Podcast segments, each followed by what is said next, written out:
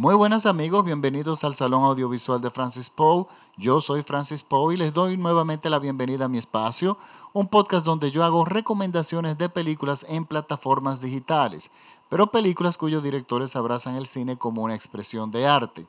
Para esta semana les traigo una recomendación de la plataforma de Prime Video y el nombre de la película es La Soledad. La Soledad, asimismo en español, es una película del año 2016 de nacionalidad venezolana, dirigida por el joven director Jorge Thielen Armand. Y es su primera película y déjeme decirle algo, yo quedé realmente sorprendido por la calidad de la misma. Miren, esta película viene con muy buenas críticas, eh, le ha ido muy bien a los festivales, pero eso no es garantía de que realmente a mí esa película me vaya a gustar. Pero bueno, esta no solamente me gustó, me gustó mucho y por una infinidad de ángulos.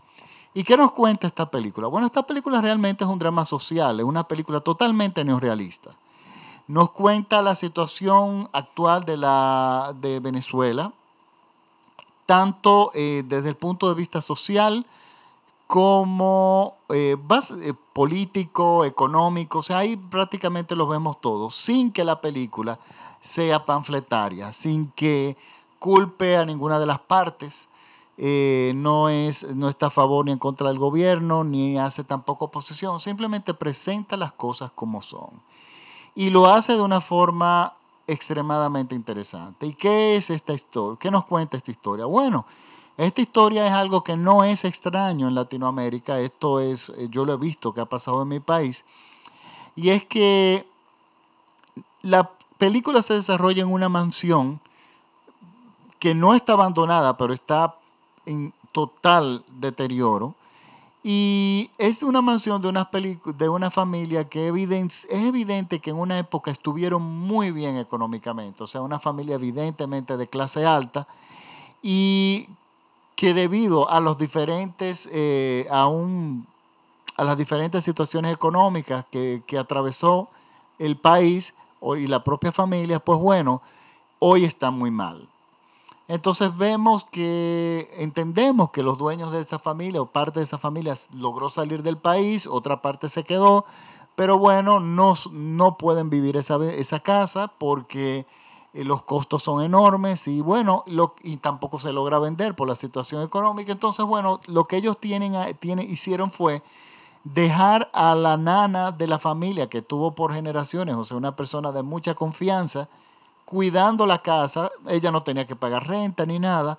La condición era que se quedara ahí y ella tuviera un lugar donde vivir, o sea, se ahorraba la, renta. Y bueno, resulta que como también era de esperarse, ella no solamente eh, en un inicio se muda sola, pero luego ya muda a los hijos, los hijos mudan a las esposas, ellos para ganarse unos poquitos centavos más alquilan una que otra habitación y entonces, bueno, cuando ustedes se vienen a ver, toda la mansión está invadida. Resulta que eh, la señora que cuida, bueno, ya ella está muy mayor, tiene grandes problemas de salud, de alta tensión arterial y la concentración, el drama se concentra en el hijo que es un joven que tiene una de su esposa, que tiene una hija, que no hay forma de que tenga algún tipo de ingreso constante, se pasa el día a día buscando cómo ganarse un centavo en una lucha interminable como si estuviera en una jungla, buscando a ver qué logra comer ese día, y el único ingreso estable es de su esposa, que trabaja en, en una casa de, como asistente doméstica en una casa de una familia acomodada, pero es la única entrada de dinero estable y es muy poco, evidentemente. Y la película nos va narrando hasta cierta forma de casi documental, sin forzar o diálogos. O sea, los protagonistas se desarrollan en una forma natural en, su ambiente, como si fuera un ambiente, el ambiente natural de ellos. Y a través de ellos se va contando la historia. ¿Qué pasa? Yo dije, pero estas personas actúan con muchísima naturalidad y es que esto, este es el punto interesante. La mansión es de la familia del director de la película. Es prácticamente una, él mismo dice que está haciendo un trabajo de arqueología de su familia. Y esta y el protagonista es el hijo de la, o el nieto de la señora que cuidaba esa casa que era de sus bisabuelos y luego de sus abuelos. Y resulta que todas las personas que trabajan en la película no son ningunos actores profesionales, son personas que están siendo ellos mismos en el ambiente donde ellos mismos se están desenvolviendo. Por eso la película funciona tan bien. Muchísimas veces yo me he discutido, sobre todo con muchos actores, don, cuando yo digo que el cine tiene, contrario al teatro, el cine busca el personaje. Y a los directores, a los productores no les importa si ese actor vuelve a hacer una película en su vida, pero es que cuando esa persona es, es. Y si esa persona se puede lograr ser sí misma y puede recibir direcciones frente de la cámara, usualmente el resultado, aunque es muy arriesgado, es muy bueno. Y el caso más reciente que yo pongo de esto es el caso de Yalitza, la protagonista de la película Roma de Alfonso Cuarón. Yalitza fue hecha, eh, elegida en un casting de miles de personas.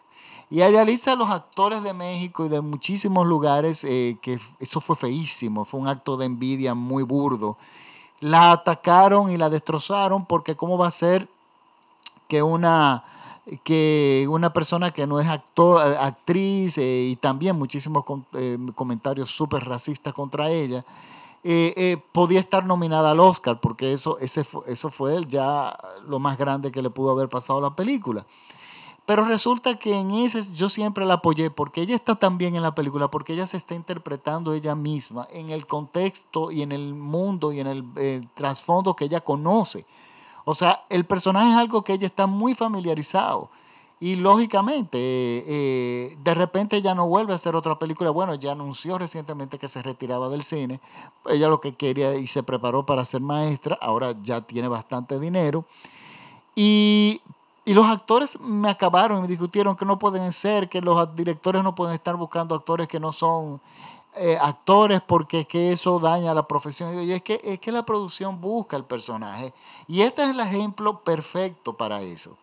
Aquí todos los personajes que salen ah, trabajan de forma natural y vemos cómo el día a día para conseguir el pan, para conseguir cosas tan elementales como la medicina, un medicamento de la presión para la madre, se convierten en una agonía. Nuestro protagonista en ese proceso de agonía eh, escucha y, habrá, y, se aferra a la idea de que ese, hay un rumor de que en esa casa hay un tesoro y hay morocotas de oro enterradas o escondidas en algún lado. Y él decide, en un estado de desesperación, de encontrarlas.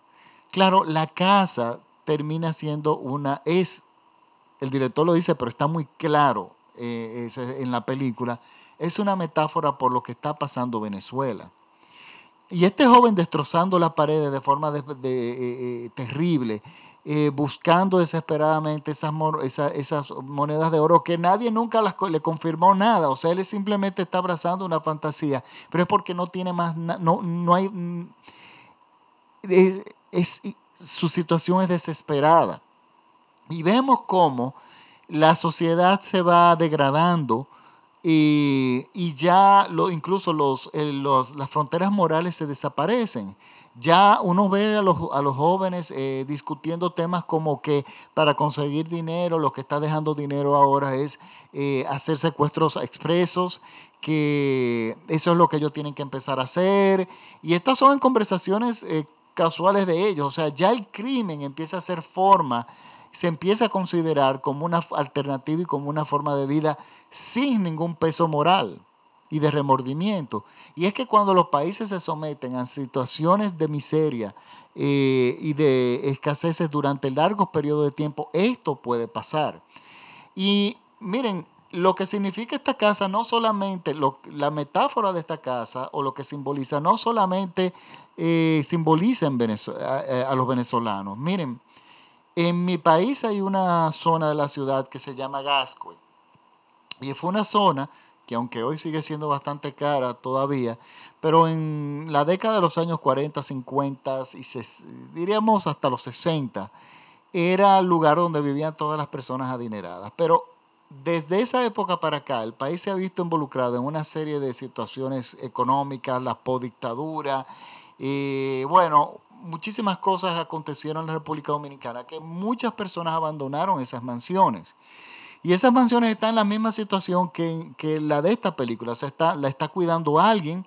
Esas, eh, esas mansiones muchas veces están en conflictos eh, de herencia porque una parte de la familia se fue del país, la otra se quedó. Y entonces, bueno, esos son casos que se mueren en los tribunales aquí. Pero hay una cantidad de mansiones muchísimas mansiones que están eh, vacías, porque unas porque, bueno, las abandonaron y otras porque las familias ya no las pueden mantener, porque mantener este tipo de casas eh, eh, es un costo enorme. Y lo mismo pasó en Cuba, cuando justo después de la revolución, que cuando se fueron las familias, las, las personas empezaron a a en esas mansiones a hacer hoyos en las paredes porque se decía que estaban apareciendo tesoros. Y era verdad, o sea, las personas, muchas personas en Cuba antes de salir de la, justo cuando la revolución, eh, escondieron sus joyas y tesoros pensando que ellos iban a volver en, en poco tiempo. Ah, y bueno, y resulta que pasaron las décadas y ellos se quedaron y esas joyas se quedaron ahí, fueron descubriéndose poco a poco. Por lo tanto, esto que pasa en Venezuela es algo que es muy, yo no diría extraño en Latinoamérica. Y miren, señores, la película, esta película está hecha en una forma magistral. ¿Por qué? Porque el director logra que la naturalidad de los actores funcione como dos cosas y funcionadas al mismo tiempo, como un documental y como un drama. Pero también la cámara de por sí habla mucho hay movimientos de cámara, la cámara hace muchos enfoques, cosas, o sea, la cámara le pone atención, nos lleva a donde necesita que nosotros le pongamos atención. Y es una película que nos enseña la realidad de Venezuela y yo no creo que sea una película que envejezca con el tiempo. Este tipo de películas va a representa mucho lo, lo que es Latinoamérica en sí y cómo nosotros funcionamos como sociedad, sociedad que es terriblemente mal, pero lo seguimos repitiendo. Miren, es una película espectacular, eh, hasta cierto punto biográfica. El director incluso utiliza videos de Super 8, de videos familiares, donde se ve eh, los días de esplendor de, esa familia en esa casa. Y ese recurso está estupendo. A mí me gusta muchísimo cuando los directores lo, toman. Bueno. Eh, les recuerdo que el nombre de la película es La Soledad. Estupenda película, está en Prime Video.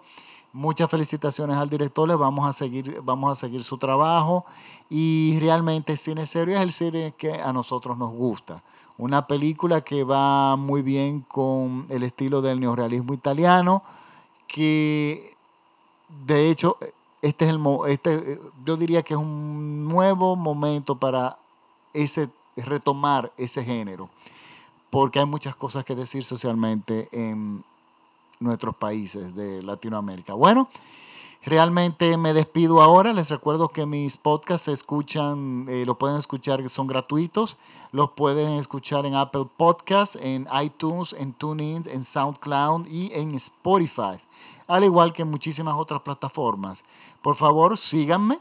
Y si les gusta, por favor, compártanlo. Recuerden que yo me especializo en películas en plataformas digitales y películas que son la diferencia. Son películas que tienen una calidad artística de, eh, importante y bueno, esas siempre van a ser mis recomendaciones. Me pueden seguir en mis redes, en el Salón Audiovisual de Francis Poe, en Facebook. Yo cuelgo el enlace de este podcast, pero no solamente el enlace, sino el enlace a la película y también el trailer de la película, los avances.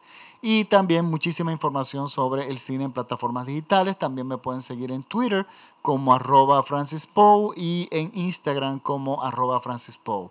Bueno, ahora sí me despido Muchísimas gracias por la sintonía, muchísimas gracias a mis seguidores en Brasil. Tengo muchos seguidores nuevos en Brasil. Al, parecer hablan español o entienden mi español, lo cual es sumamente, eh, eh, estoy muy agradecido por eso. En Estados Unidos, por mi, mis fieles seguidores en el estado de Virginia, que tengo muchísimos seguidores.